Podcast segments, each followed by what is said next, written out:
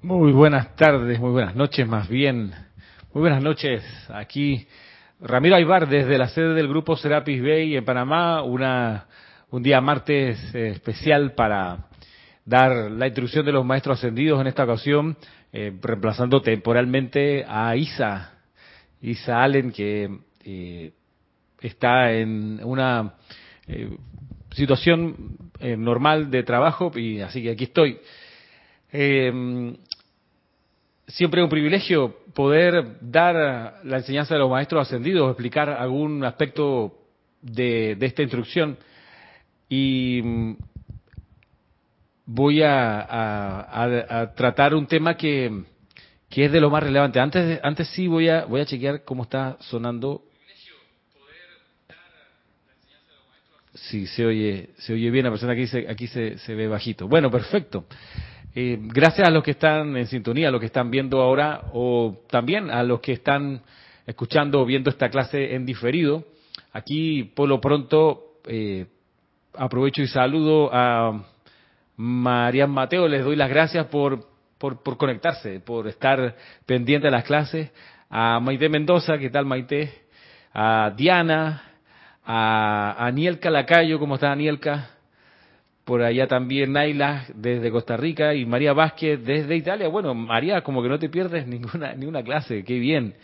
Qué, qué júbilo poder siempre estar estirando la atención hacia los seres de luz, los maestros ascendidos. Gracias por, por hacerlo y, y por estar por estar pendiente. Hoy la, la clase que quiero, quiero presentar es una que está acá en este libro extremadamente recomendable que se llama El hombre, su origen, su historia y su destino. Es un, un libro que tengo desde el año 2000 cuando se publicó por primera vez y lo he leído un par de veces y aquí hay, hay una instrucción, hay, hay mucho, y, es muy, es muy, eh, muy importante porque este es un libro que permite, permite ordenar lo que uno ha ido leyendo en- y ordenarlo pues en una, en una línea del tiempo para, para poder pues hacer algo con ese, con ese, con ese conocimiento y entender un poco que, que por un lado va el relato de la historia que hacen los historiadores no ascendidos y por otro el, el relato de lo que realmente ocurrió descrito por los maestros ascendidos. Bueno, eso está acá en este libro, por eso es tan valioso, por eso es tan, tan relevante. Aquí Nora también nos saluda y dice Mariam que me encanta ese libro. Sí, en, re- en realidad este, este da, da para muchas pasadas porque hay, hay detalles que a veces se, se pasan de largo, pues porque uno está pendiente de otra cosa y de repente se encuentra uno con que aquí se develaba un asunto que, que después parece súper importante. En este domingo, ustedes saben, este domingo 18 de junio vamos a tener el servicio de transmisión de la llama de la precipitación. Esta llama actualmente está en el retiro del Royal Teton. Hemos dicho muchas veces que el retiro del Royal Teton fue el primer retiro hecho en la Tierra para recibir a las razas raíces que avanzaban hacia la escuela esta, el planeta Tierra. Y este domingo la transmisión de la llama es de la llama de la precipitación, que aquí aparece bien señalado que la llama de la precipitación estaba originalmente en lo que se conoce como el- el continente de Mu, donde avanzó la era lemuriana. Ahí estaba el templo de la precipitación, con la llama de la precipitación y su jerarca, el maestro ascendido señor Lanto, eh, que debido al cataclismo que iba a ocurrir, por eh, indicaciones y autorización, de la jerarquía espiritual, pudo tomar la llama de la precipitación y trasladarla desde el continente de Mu hasta eh, donde hoy está, en el retiro del Royal Teton, podemos decir que el retiro del Royal Teton acogió la llama de la precipitación. Si bien esta llama estaba pues instalada en otra parte del planeta, bastante lejos, digamos, en kilómetros, en, kiló- en kilómetros físicos. Y quiero que, miremos acá esta afirmación y dice así.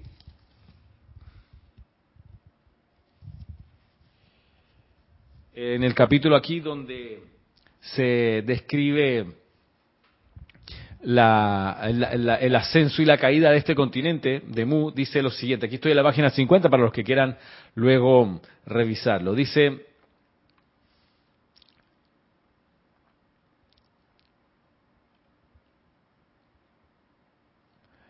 cien años antes del hundimiento del continente, los sacerdotes y los habitantes que quedaban en Mu fueron advertidos acerca del cataclismo potencial a las masas se les aconsejó cambiar sus maneras de ser y actuar. Inicialmente hubo una gran alarma, pero cuando nada pasó inmediatamente, la gente y algunos sacerdotes dejaron de hacer caso a las advertencias. La gente y algunos sacerdotes, miren ustedes, sacerdotes de los templos, donde estaba el fuego sagrado precipitado, donde no solo estaba el templo de la precipitación, sino el templo de la paz, por ejemplo. Casi todos, sacerdotes y la gente, cayeron en el letargo. Los sacerdotes restantes hicieron aplicaciones espirituales mediante invocaciones durante 100 años para impedir el hundimiento profetizado de Mu. Luego se resignaron a los eventos que se aproximaban. Los maestros señalaron que un sacerdocio unido hubiera podido evitar el hundimiento de Mu. Valga señalar que el sacerdocio que seguía las indicaciones de la Gran Hermandad Blanca, luego de la aparición de los rezagados de sacerdocio, se partió en dos. Un grupo estaba siguiendo de manera obediente, con obediencia iluminada, a las indicaciones de la jerarquía espiritual y habían comprendido el acto de compasión y misericordia que había efectuado la jerarquía planetaria en aceptar a los rezagados que eran estas chispas divinas que, estando en sus propios planetas, en sus propios salones de clase, no habían avanzado a la velocidad que lo había hecho la mayoría de sus colegas, de sus coterráneos, de sus eh, compañeros de salón en esos planetas y como esos planetas iban a avanzar a una evolución superior, a una vibración superior, pues este grupo de chispas y de almas Mm, no calificaban para ese ascenso, entonces se generó la oportunidad de ofrecer otro hogar. Y la Tierra y la jerarquía planetaria consideró que la Tierra y la gente de la Tierra estaba lo suficientemente preparada para recibirlos y darles aquí acogida y permitirles crecer y ascender y realizar su plan divino. Bueno, hubo un grupo de sacerdotes no ascendidos que en colaboración consciente con la Gran Hermandad Blanca les pareció pésima, pésima idea esta de recibir a los rezagados. Y empezaron a, eh, después de un tiempo, a efectuar actos que destruían el cuerpo físico de los rezagados, de modo que los desencarnaban, para decirlo eh, diplomáticamente. Y, bien, lo, bien, lo, enseña el maestro ascendido Serapis Bey, esa es una, eh, una medida sumamente poco sensata porque eventualmente el rezagado que había perdido el cuerpo tenía que volver a encarnar, si es que igual tenía que lograr su, su aprendizaje en la escuela aquí. Entonces era inútil, eh, bastante, eh, además que de una, era, era un acto de rebelión frontal contra la, la sabiduría de la jerarquía espiritual, el impedir que los rezagados continuasen en la tierra encarnados realizando su, su plan divino. Era un acto de desobediencia, además de que generaba un montón de problemas de, índole kármico para los sacerdotes que ejecutaban esos actos y para todo el, plan divino que se, había diseñado previamente para estas corrientes de vida. De modo que el sacerdocio se partió, un grupo leal a la Gran Hermandad Blanca y el otro no. Este otro, este otro grupo, el que propugnaba por la expulsión de los rezagados usaba el poder de decreto con el verbo estallar y en, vez de transmutar y sanar, usaban esa calificación para destruir los cuerpos físicos de los, de los rezagados. Entonces, esto generó, pues, como les digo, una, situación de, división que, si no hubiese habido, el continente de Mu no se hubiera tenido que hundir. Eh, recordemos que los cataclismos ocurren cuando eh, ya no es viable ese escenario para la correcta evolución espiritual de quienes habitan ese escenario. Eh, llega un momento en que después de, haberse dado la oportunidad de enmendar el rumbo, de corregir, de transmutar, de elevarse, la humanidad no lo hace por recalcitrancia, por rebelión, por resistencia hacia el progreso, por arrogancia, no lo hace, entonces llega un momento en que es mejor que se cierre ese salón y que eh, la evolución continúe en otro, en otro lugar. Es por eso que se hunden los continentes, se han hundido los continentes. Entonces, eh, bueno, saludo acá a Caridad, a Leticia y a Juana. ¿Qué tal? Gracias por sintonizar esta clase, hoy reemplazando temporalmente a Isa. Entonces, volviendo acá, dice, justo antes del cataclismo de Mu, algunos de los guardias de los templos transfirieron documentos, las diversas llamas de los templos y otros objetos de valor a ciertos lugares que habrían de soportar la fuerza del Averno, la fuerza del cataclismo. Esos lugares eran India, China, Tíbet, las montañas rocallosas y Atlántida. Yoalkul, quien más tarde fuera uno de los tres reyes magos de los tiempos bíblicos, participó en el esfuerzo de salvamento transportando ciertos, ciertos artículos al Asia Central el señor Lanto, quien entonces era el sumo sacerdote en uno de los templos de Lemuria, donde se había practicado con éxito la precipitación, transportó la llama del templo al retiro del Royal Teton, donde permanece hasta el día de hoy. Esto ocurrió, valga decir, hace 200.000 años. 200.000 años atrás es que es que pasó este, este cataclismo. Varias consideraciones súper interesantes aquí me parece que, habría, habría que hacer. Primero que, que el señor Lanto eh, ya era jerarca del templo de la precipitación hace 200.000 años. Y cuando traslada la llama al retiro del Royal Tito, naturalmente continúa siendo jerarca del templo de la precipitación. Eso nos muestra que los puestos de jerarca en un templo son puestos eh, y cargos cuya duración es enorme en cantidad de tiempo humano, 200.000 años atrás. Cuando dejó de ser el jerarca del templo de la precipitación en los años 50, 1958, si no me equivoco, cuando el o 56, cuando el Maestro Ascendido Jesús, siendo Chohan del sexto rayo, ascendió a la posición de Cristo cósmico. Ese cargo de Chohan del sexto rayo lo ocupó la Maestra Ascendida Lady Nada y el amado Maestro Ascendido Señor Kuzumi, por su parte, dejó el Chohanato del segundo rayo y ascendió la posición de Cristo cósmico junto con el amado Jesucristo ascendido. El puesto de Chohan del segundo rayo lo ocupó y lo ocupa desde entonces el maestro ascendido señor Lanto. Es un movimiento de la, puesto de la jerarquía espiritual que ocurrió recién, pero vemos hacia atrás que el puesto de jerarca, el puesto de Chohan son, son, son ubicaciones en la jerarquía que son ocupadas por estos seres por, por mucho tiempo, eh, por mucho tiempo. Y Recordemos que el puesto vacante que dejó el amado señor Lanto en el templo de la precipitación como jerarca lo tomó, ustedes saben, el maestro ascendido Confucio. Así que eso una primera consideración, el asunto de la duración de los puestos de la jerarquía. Eh, que son, son de largo, larga duración. La otra cuestión que dice acá, y aquí me refiero a, a esto de que dice dice lo siguiente, a ver, a ver si lo encuentro por acá.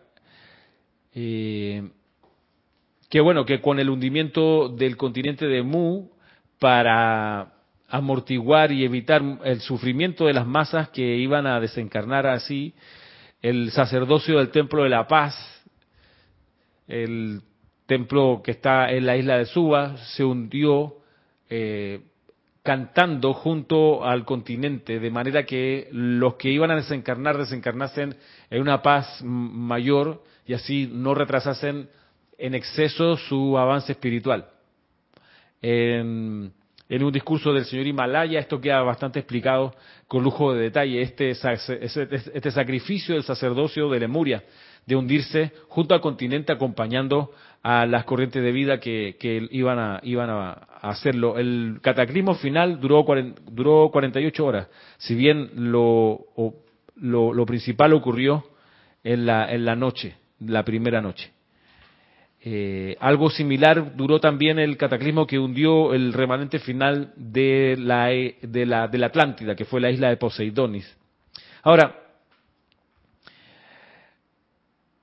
una cosa que también es muy interesante aquí, que nos saluda Laura, ¿qué tal Laura? Eh, una cosa además de esto, de, interesante es, eh, pasando aquí a la página 71, algo que, advierte el, el, escritor de este libro, que es el señor Werner Schröder, dice lo siguiente antes de todo cataclismo mayor, los maestros realizan grandes esfuerzos para familiarizar a la gente con la verdad. Para cuando se hundió Poseidonis, solo 500 personas de los 60 millones de habitantes le daban credibilidad a las palabras de la verdad. Eso no era suficiente para sostener el balance. Miren ustedes la proporción, 500 personas de 60 millones. Y a mí me sobrecoge, ¿qué tal Paula? A mí me, sobrecoge que mm, haciendo las cuentas de la asistencia a una transmisión de la llama, no llegamos a las 500. Me sobrecoge, nunca, una sola vez superamos las 360 conexiones. Eh, si queremos ser generosos y pensamos que en esas conexiones a veces hay dos, tres, cuatro personas, hasta cinco en algunos casos, uno pudiera decir, bueno, son un poco más de la cuenta que aparece en las estadísticas de Google, porque las estadísticas de YouTube solo te muestran las conexiones, no la cantidad de gente que está detrás de esa conexión. Estamos de acuerdo. Pero la excepción fue ese día, para nosotros, una transmisión de, la llama de Chambala hace dos años atrás, que llegó sobre los 360 eh, puntos acá eh, en las estadísticas. Sin embargo, la mayoría de, los números respecto a la participación en la transmisión de la llama está por el orden de los 250, 270, por ahí se mueve. Ha ido creciendo con el paso de los años. Sin embargo, miren la proporción.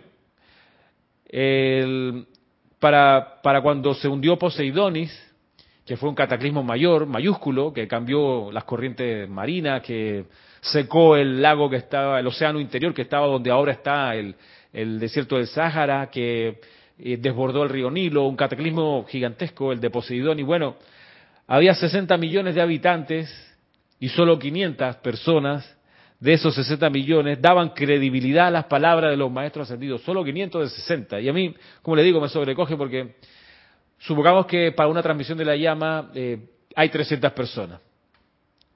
250 señaladas en la estadística, pero detrás de esas 50 250 conexiones, 50 personas más. Digamos que llegamos a 300, cientos generosos.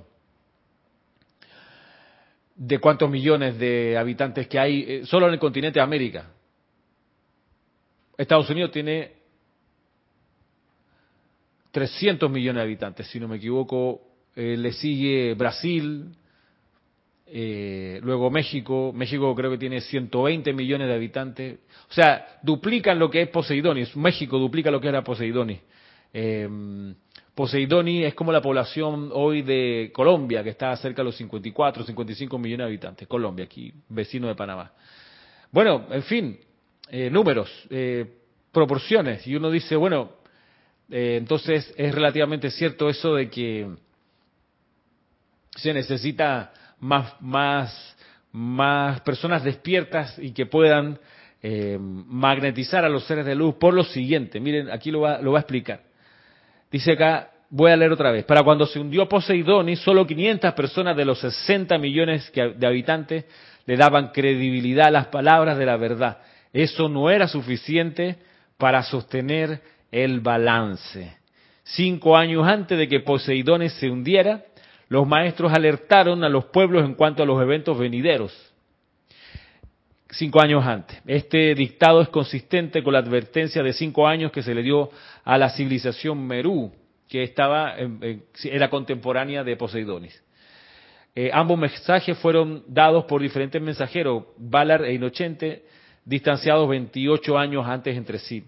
Para puntualizar el, el, señalamiento de que cinco años antes que se hundiera la civilización de Merú, se le advirtió a la gente de ahí que esto iba a pasar cinco años antes, eso está, eh, aparece en Misterios Develados, a través de Guy Ballard, y luego la afirmación de que cinco años antes del hundimiento de Poseidonis se le dio la advertencia a la gente, aparece pues en los diarios del Puente de la Libertad, de, descargados por Inocente, la Geraldine Inocente.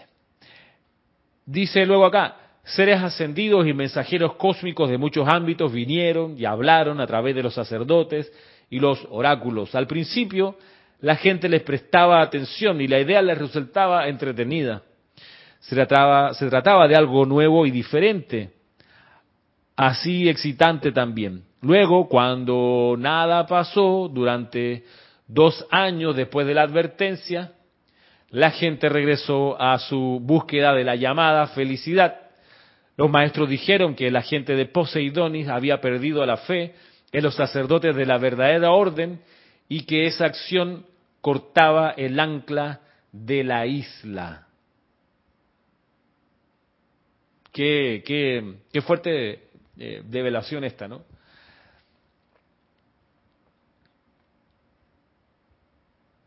Una de, de las cuestiones que, que ocurre cuando se retira el fuego sagrado es que el cuerpo, cuando se retira el fuego sagrado de nosotros, que es la llama triple, el cuerpo deja de, existir o deja de, de, manifestar vida. La llama triple se retira y hasta ahí llegó la historia de la, de la encarnación.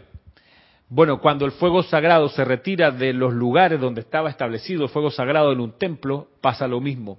El sitio alrededor, la estructura física del, del entorno, entonces también colapsa, se deteriora, se desintegra y los electrones eventualmente eh, vuelven al Sol millones de años después. Ojalá antes, por supuesto. Eh, pero ese es el mecanismo. Entonces, claro, antes del hundimiento de, de Lemuria o de Mu, eh, claro, los, sacerdotes empezaron a llevar el fuego sagrado porque ya no era viable la educación espiritual allí. Se lo tuvieron que llevar, habían dado oportunidad, se dieron las advertencias, vinieron los maestros a explicar la ley, la gente no hizo caso suficiente y bueno, no quedó más remedio que entonces retirar el fuego sagrado y se lo llevaron a distintos puntos del planeta. Y eso entonces, claro, hizo colapsar los lugares. Y por eso el cataclismo, el hundimiento y demás. Entonces, eh, no es menor lo que pasa con el fuego sagrado.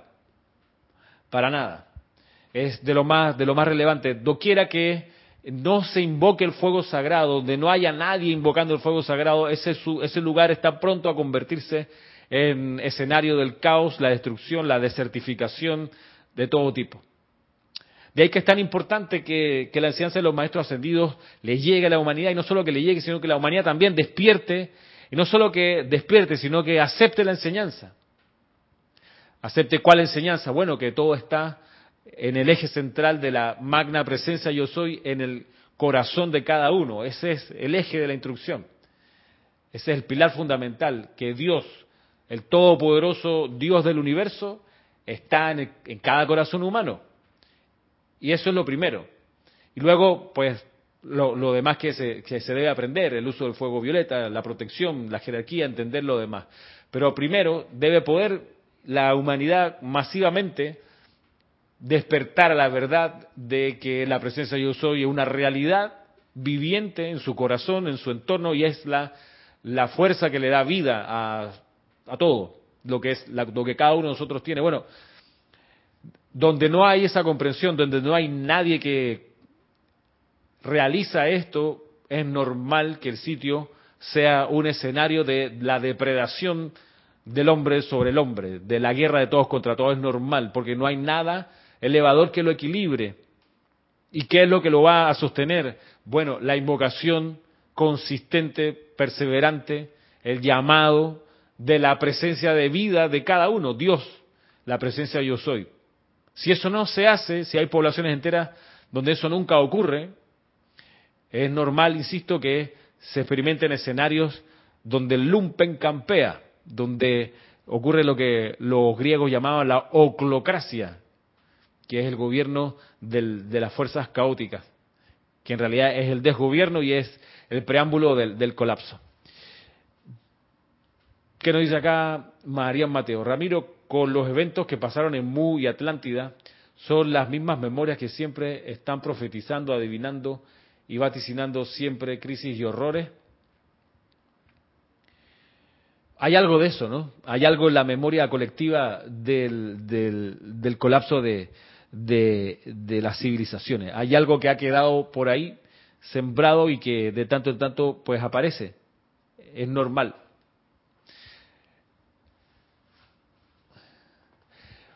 En la mm, situación de del continente de Atlántida o del, de la, del, último que quedaba, que era Poseidonis, no era una isla pequeña, era bastante, imagínate, tenía 60 millones de habitantes. Eh, dice, dice acá lo siguiente, en la página 72. Dice, los seres ascendidos preservaron edificios, ciudades enteras, archivos, fórmulas y lo que deseaban conservar, sellándolos herméticamente en el fondo del Atlántico. Ellos los sacarán de nuevo en la nueva era que amanece, revelando a todos la verdad de la perfección de Atlántida. Los sumos sacerdotes de los templos fueron notificados por la jerarquía espiritual en cuanto a reunir los inapreciables tesoros de los templos en que oficiaban y que los cargaran en los navíos anclados en los puertos. De esta manera se dio inicio a la preparación para el éxodo de los miembros de la Orden Blanca y sus seguidores. Calladamente, el silencio otra vez, calladamente y sin apuro, los guardias de la era Atlante prepararon, se prepararon para la hora final, cuando se les requeriría partir de su amada Poseidonis. A cada líder se le dio órdenes selladas que contenían el destino de su nave.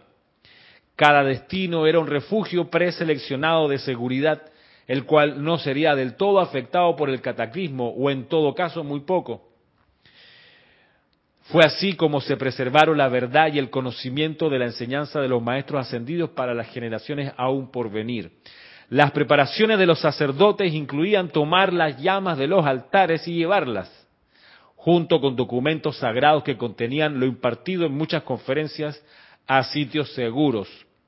A esos sacerdotes y chelas que permanecieron fieles a la luz, se les concientizó de la fecha cuando Poseidonis habría de hundirse.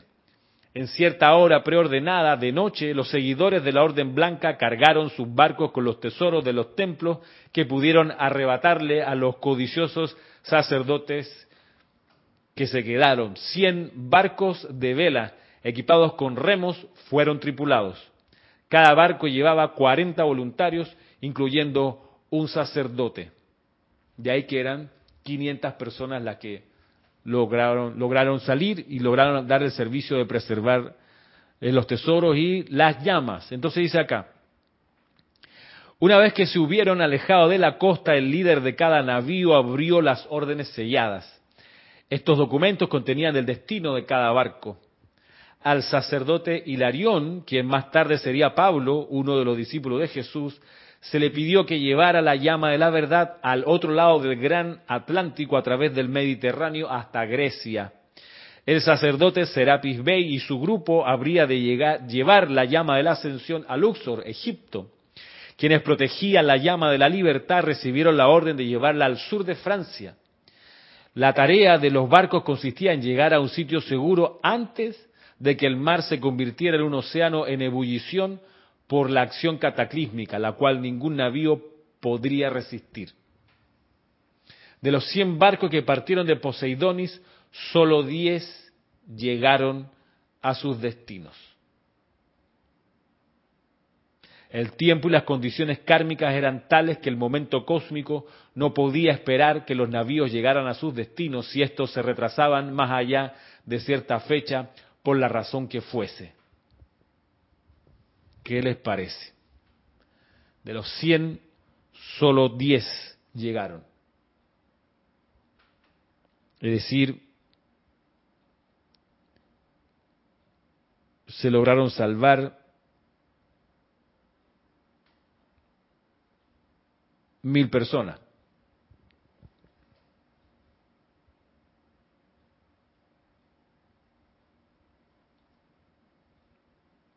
De los 100 barcos que partieron, solo 10 llegaron a su destino. No, no, perdón, 400 personas. 400, de un continente de 60 millones, 400. De gente que tenía conciencia de la ley, de la ley del uno, la ley de la gran hermandad blanca, la ley de la presencia yo soy. ¿Había más habitantes en la Tierra? Claro que sí. África tenía habitantes, Asia tenía habitantes, eh, y esos habitantes eh, eh, sintieron los estertores del hundimiento de Poseidonis y, lo dejaron retratado en antiguas leyendas, ¿no? De hecho, aquí está, por ejemplo, esto, los ecos del, hundimiento de, de, Poseidonis, lo encontramos en la historia del diluvio universal que aparece en el Antiguo Testamento, por lo estremecedor que fue. Pero bueno, de todos los habitantes de la tierra de entonces había solo 400 que conocían el fuego sagrado. Les digo, el tema de la cifra es, un dato interesante de considerar, toda vez que eh, en un evento como la transmisión de la llama, pues no llegamos a los 400. ¿okay? A pesar de, todo eh, lo que podemos hacer con los recursos que tenemos. Es interesante porque eh, nos llama, nos llama a, vislumbrar lo que nos queda, ¿no? Todavía por, por lograr que la humanidad pueda despertar y aceptar la enseñanza de buena gana por su propia voluntad. Sigo leyendo, aquí estoy en la página 73. Los tesoros de Poseidón fueron llevados a diferentes partes del planeta. Se llevaron archivos a Egipto, Tíbet, China y otros lugares del lejano oriente. Algunos de los registros atlantes terminaron en la biblioteca de Alejandría, donde la mayoría de los cuales fue destruida por el fuego. Los archivos que no fueron enviados a Alejandría han permanecido intactos. Estos se pondrán de manifiesto en el futuro cercano cuando la maldad, la discriminación y la intolerancia de las mentes ortodoxas se disuelvan al punto en que dichos archivos no sean destruidos. Tal cual se mencionara anteriormente, diez de los barcos que partieron de Poseidón llegaron a salvo a sus respectivos destinos. Un barco bajo la dirección de Serapis Bey llegó a Luxor. Un barco bajo la dirección de Hilarión llegó a Creta. Un barco bajo la dirección de Pablo el Veneciano llegó al sur de Francia. Al menos un barco navegando hacia el, hacia el oeste llegó a México al menos un barco navegando hacia el oeste sur llegó a Perú. Al menos un barco navegando hacia el oeste llegó a las islas de Pascua. Al menos un barco navegando hacia el oeste llegó a Asia.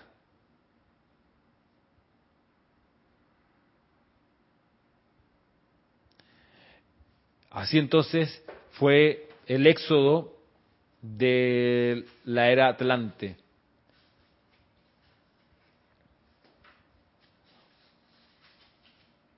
Una de las cuestiones que hizo imperioso e inevitable el hundimiento de, Poseidoni eh, fue la repetición de la división del sacerdocio, que ya había ocurrido en Lemuria. Los mismos sacerdotes volvieron a encarnar y se volvieron a encontrar y repitieron más menos la situación de 200.000 años antes. Eh, puntualicemos que la Atlántida o el la isla de Poseidonis eh, colapsó hace 12.000 años, 10.000 años antes de Cristo. Miren que no ha pasado mucho tiempo. 12.000 años de aquí hacia atrás eh, no es mucho tiempo.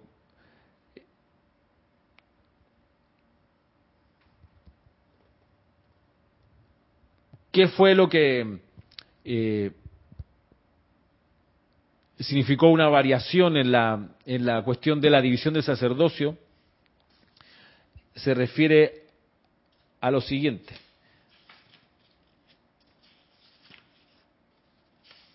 Como les digo, los sacerdotes volvieron a encarnar, se volvieron a encontrar y los que eh, se manifestaban rebeldes a la jerarquía espiritual,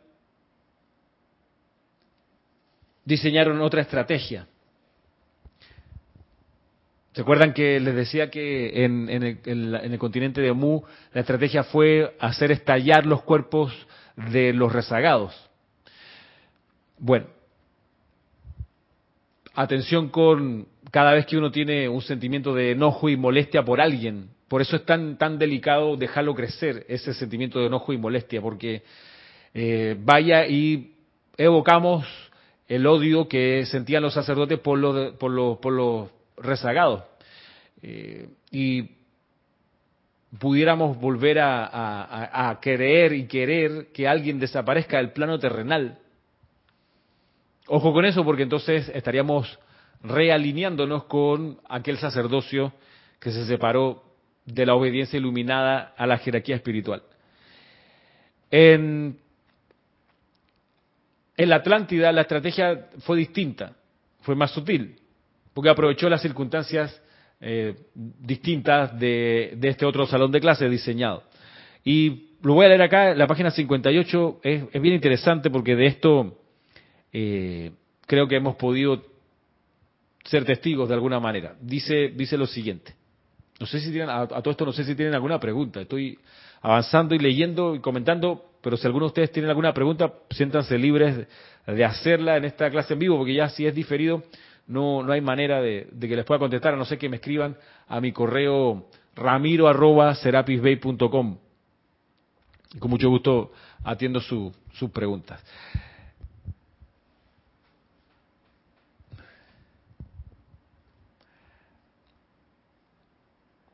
Dice acá en la página 58, antes de considerar la gran batalla entre las fuerzas de la luz y de las, las de la oscuridad que tuvo lugar en Atlántida, Sería ventajoso tratar con algunos ejemplos, perdón, algunos conceptos básicos generales de la ley cósmica tal cual se aplican a las fuerzas siniestras. Puede que la siguiente ilustración ayude a esto. Para entender estas fuerzas, comencemos por examinar a un chela típico, un estudiante en el sendero. Bajo la acción de la ley, tal cual se aplicaba antes de 1930, el Chela era admitido en un retiro después de llegar a cierto estado de purificación e iluminación y una vez allí se ponía el Chela bajo la supervisión, supervisión general de un maestro, antes de 1930. Después de 1930 sabemos que la ley se abre y, se cambia la metodología y esa metodología hace que los maestros vayan a los estudiantes, no al revés. Si bien el estudiante eh, debe ser debe poder ser estimulado para que también busque a los maestros ascendidos. El primer paso acá lo dan los maestros ascendidos y salen de sus retiros y, aparecen y, se manifiestan en las conferencias que daba a través de Guy Ballard, en los libros que luego se imprimían en la actividad Yo Soy y luego con, el Puente de la Libertad una, dinámica parecida. Los maestros yendo en pos de los estudiantes por la premura del momento, ¿okay? por la necesidad de la obra y el movimiento cósmico en el que la Tierra está involucrada. Entonces, antes de eso era distinto. Había que esperar que el Chela, dedicado, el estudiante perseverante, asiduo, llegase al templo de un maestro ascendido, pero ahí recién se le ponía bajo la custodia de un maestro ascendido. Dice, a menudo, especialmente al principio, al Chela se le dejaba solo, únicamente con los apuntes de su propio corazón en cuanto a cómo proceder ya en el retiro del maestro. A medida que transcurrían los meses y los años, se le iba enseñando un punto de, la ley aquí y otro allá. Se le pedía que pasara muchas pruebas y muchas iniciaciones. Se le daba un punto aquí, un punto allá de la ley. No como nosotros ahora que tenemos libros completos, enormes, 13.000 páginas. No es un punto aquí y un punto allá. Es una profusión abundantísima de instrucción, de radiación, de atención de los maestros ascendidos hoy por la ley que impera en esta época. Pero antes no era así. Se daba una cuestión aquí, otra directriz por allá, lo ponían a prueba al muchacho, otra prueba, viendo su perseverancia, un montón de cuestiones. Entonces, ¿qué es lo que terminó ocurriendo? Lo siguiente, frustrados por la severidad de los exámenes, por el lento proceso de recibir instrucción adicional, por tener inicialmente muy poco contacto con su maestro y desanimados por los austeros alrededores, gran cantidad de chelas abandonaban el retiro, muchos para nunca más regresar. Algunos de los chelas que se iban abrigaban sentimientos de rebelión, desánimo y resentimiento, degradándose al punto en que se convertían en presas, en presas para los magos negros, también llamados miembros de la Orden Negra.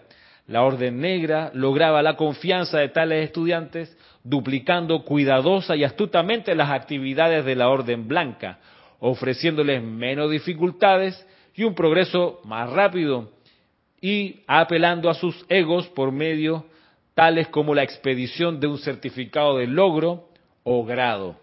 Paremos aquí. El estudiante entonces salía desanimado, no, esto está larguísimo, nunca veo a mi maestro, tengo unas preguntas, nunca me las puede contestar, está ocupado en sus cosas, ¿sabe qué? Me voy. Y entonces, ¿dónde, dónde, dónde podía continuar su, su aprendizaje? Le ofrecían un aprendizaje más rápido, le entregaban una cosa, como dice acá, ¿no?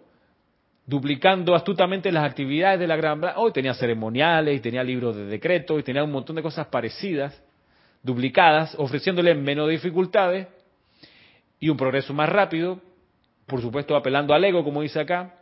Hey, aquí tiene un certificado, vamos a dar prueba de que tú si eres un gran chela, tú eres un estudiante avanzado, tú eres muy espiritual, aquí está tu certificado. Y ahí donde uno se sobrecoge cuando se entera que en distintos lugares del continente de América todavía hoy hay grupos, no sé si de la enseñanza de los maestros ascendidos, pero que se dicen grupos de metafísica que hacen este mismo tipo de práctica, que le entregan un, certificado de participación.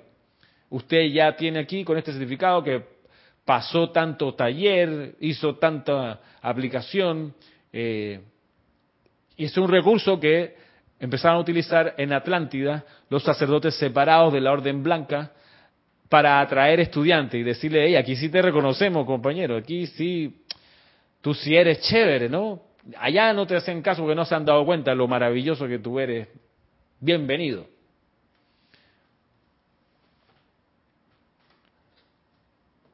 A ver, por acá, Maite Mendoza dice, Ramiro, entonces la rebelión no vino con los rezagados. Sí, sí vino con los rezagados. Entiendo que ya desde antes de su llegada una parte del sacerdocio mortó rebeldía y desobediencia a la voluntad divina. Bueno, buen punto. Vino con los rezagados porque ellos se resistían a avanzar en sus propios planetas, pero aquí tiene que haber habido algo de esa semilla, pero más que rebelión, al principio, una cosa más sutil que la rebelión. Es una cualidad que entra por acá, por el chakra de la frente, del frente de la cabeza, que es la cualidad sutil de la arrogancia. Bien sutil. Eh, por eso también hay que estar muy atento de la arrogancia, de creerse uno superior, inmejorable, porque ya uno es mejor, este, ese tipo de cuestiones. ¿no? Eh, entonces, por la arrogancia del sacerdocio, de cierta parte del sacerdocio es que empezó esta cuestión de rechazar a los rezagados y de cultivar luego entonces rebelión. Y luego sabemos que con la desobediencia, la arrogancia, la desobediencia y la rebelión, ¿qué es lo que viene después? La deslealtad. Y con la deslealtad lo que hay es una corriente de vida que está corriendo a velocidad en contra del sendero de la ascensión. En vez de ir en pos de su liberación, está corriendo desenfrenadamente a su esclavitud por sus propios actos, por supuesto. Ese, ese, ese es eh, buena pregunta y gracias, gracias por ella. Eh, Raúl Nieves, las clases en, martes, bueno, solo por hoy. Reemplazando temporalmente a, a, Isa. Roberto, Roberto León, ¿qué hace por acá? Bienvenido. Saludos desde Chile. Hace muchos años estuve en un grupo metafísico, entre comillas, que daba cursos pagados con diplomas. Los famosos eran, los más famosos eran de Reiki en todas sus versiones, claro. No haga mucha, o sea, por ejemplo, ¿qué cuestiones eh, son requisitos indispensables en el sendero de los maestros ascendidos que en otro sendero te van a decir que no es necesario? Por ejemplo, la aplicación diaria la disciplina de diariamente tener una aplicación de invocaciones, decretos, visualizaciones y hasta respiración rítmica si le quieres meter, pero todos los días, disciplina. Que es, parte del sendero que los maestros sentidos enseñan, la disciplina de todos los días, la aplicación diaria. Y en la aplicación diaria, como disciplina, incorporar además de estos llamados, decretos, afirmaciones y visualizaciones, un momento de aquietamiento y en esas aplicaciones, por supuesto, el indispensable uso del fuego violeta transmutador, como mínimo. Y luego, por supuesto, la imperiosa necesidad de protegerse de la efluvia que anda en el mundo todo el tiempo, la atmósfera de la Tierra. ¿Qué cuestiones para protegerse? El círculo electrónico de protección alrededor el tubo de luz de protección alrededor, incluso el óvalo de luz blanca flameante que los puede envolver a los otros dos que provee el Elohim de la pureza. Son herramientas indispensables, indispensables. Bueno, en senderos que no son de los maestros ascendidos, lo más probable es que te van a decir, eso no es necesario, con que medites ya. Imagínate levantarte tan temprano para hacer decreto, ¿no? Eso no es necesario. Si Dios sabe lo que tú quieres, no te preocupes, Él sabe tu necesidad y te va a proveer. Bueno, ese relajamiento hace que la gente pierda el impulso de mirar hacia arriba, hacia su propia presencia yo soy, y hacer el acto de rendición de la arrogancia y decir, amada presencia yo soy, sin ti nada soy, tú eres la fuente de toda vida, de todo suministro, gracias. Bueno, ese acto, esa, esa elevación de gratitud con la visualización apropiada, es una disciplina y es indispensable. No, probablemente no te la van a pedir en otro sendero, porque no, eso es demasiado. Eh. Si tú eres chévere, tú eres espiritual, tú eres, tú sientes cosas, ¿verdad? Tú ves cosas, ¿cierto? Así que no, es necesario esto, este sofoco esa gente. Dice María Mateo, lo que dice Ramiro sobre la orden blanca y la negra se ve en Karate Kid, y muchas de los 80 de Jean-Claude Van Damme. Sí, y espérate, y en Star Wars, dime, dime tú, cómo, cómo Darth Vader se lleva a, a Anakin, no, espérate, cómo cómo el emperador se lleva a Anakin y lo convierte en Darth Vader, sino a través de alabarle el ego, llevarlo a creer que él es lo máximo, hacerle sentir que los Jedi son unos tontos que no se dan cuenta de lo genial que este que eres tú, Anakin. Ellos no reconocen tu potencial, yo sí lo veo clarito. No le hagas caso, ellos son todos unos arrogantes. Aquí tú puedes tener poder, mando, control, vente para acá. No te preocupes. Y, en la película, en Star Wars, lo que hay es que cuando le está alabando la personalidad, el emperador, que en ese momento era senador, Palpatine, le está alabando la personalidad a Anakin, en el segundo siguiente le inyecta miedo, que es el mecanismo de, ese sacerdocio o de esa orden negra. Miren, lo, leo acá, dice, la orden negra lograba la confianza de tales estudiantes duplicando cuidadosa y astutamente las actividades de la orden blanca, ofreciéndoles menos dificultades y un progreso más rápido y apelando a sus egos por medios tales como la expedición de un certificado de logro o grado. Ellos también salieron con la contraparte del elixir de vida. Un elixir es una, un elixir es una bebida preparada por un maestro para estimular y rejuvenecer al estudiante, tanto en mente como en cuerpo. La Orden Negra contrarrestó esto inventando las bebidas alcohólicas. Una vez que se hacía seguidor, al estudiante se le mantenía fiel a punta de miedo.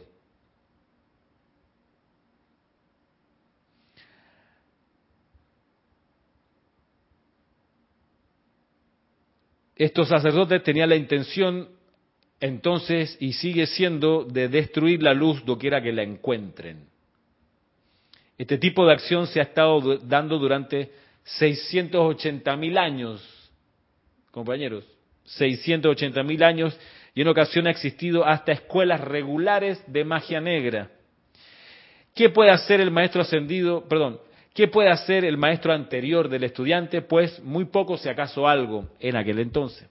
El maestro sabe que el libre albedrío es un atributo que Dios le ha dado al hombre, por tanto no puede interferir. Y para empeorar las cosas, el maestro ahora tiene que transmutar algo del karma de la caída del estudiante. Esto es, el maestro, al maestro se le considera personalmente responsable por la energía divina invertida en el estudiante y en las transgresiones de éste no debe causar sorpresa que un maestro nunca imparta su instrucción a la ligera. El chela se la tiene que ganar. ¿Qué clase, la, siguiente pregunta es muy buena, miren ustedes, ¿qué clase de poder tiene un mago negro sobre un estudiante de la enseñanza de los maestros ascendidos? Ninguno, no tiene ningún poder, siempre y cuando el estudiante se autoproteja diariamente y mantenga su armonía. Así no tendrá nada que temer. Saint Germain le dijo a la señora Ballard, comillas, serás protegida siempre y cuando mantengas tu armonía. Importante esto, ¿no? ¿Qué clase de poder tiene un mago negro sobre un estudiante de la enseñanza de los maestros ascendidos? Ninguno, siempre y cuando el estudiante, nosotros, nos protejamos diariamente y, nos mantengamos en armonía, sabiendo que la técnica, el veneno usado es el miedo y la adulación de la personalidad. Atención con eso.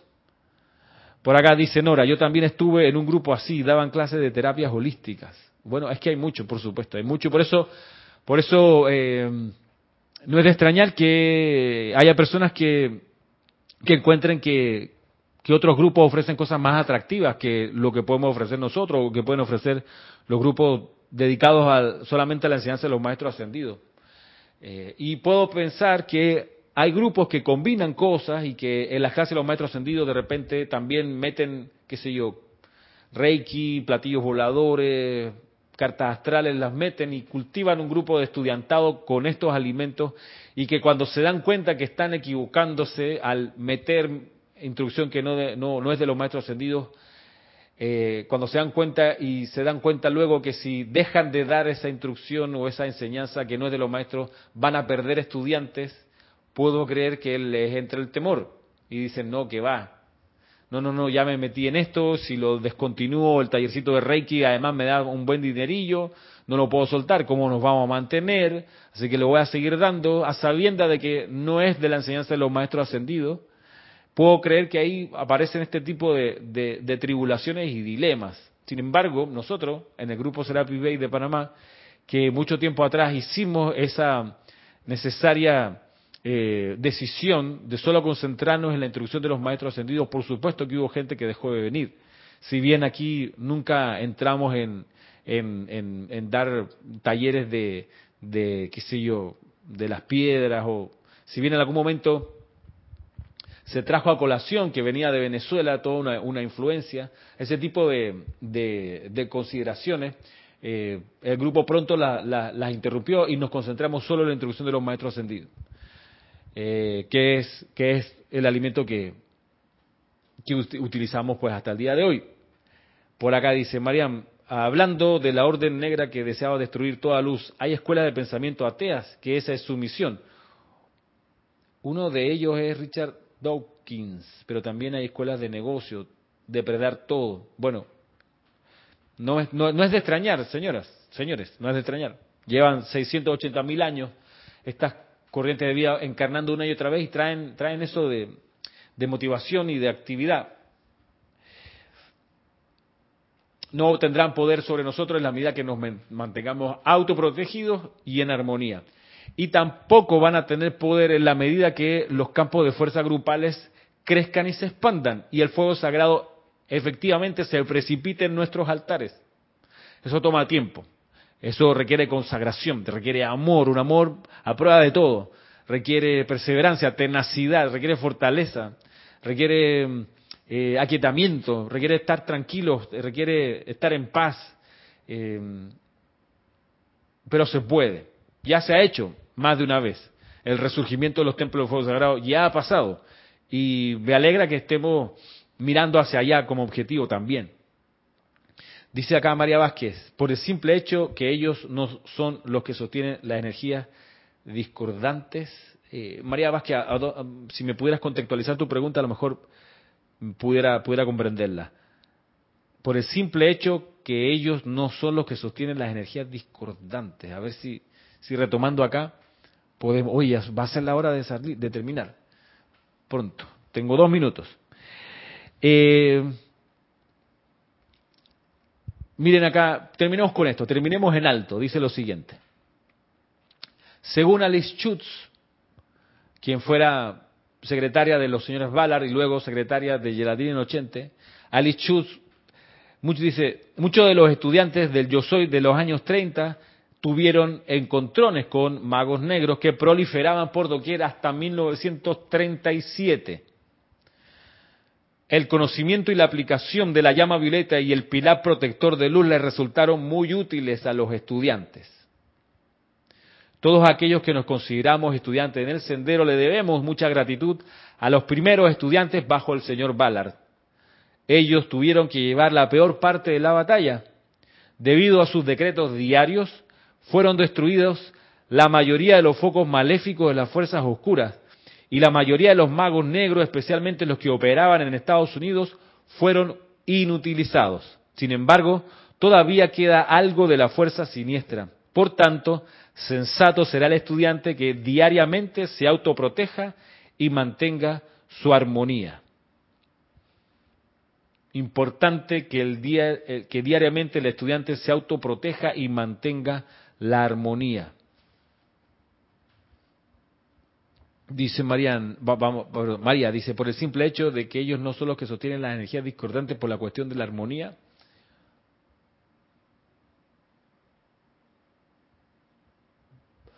Puede ser, lo que pasa es que la, armonía eh, es una vibración alta, es una vibración alta que repele la baja vibración. Es como, eh, es como, por ejemplo, la hélice de un avión que cuando empieza a andar, de repente uno deja de verla por lo rápido que va.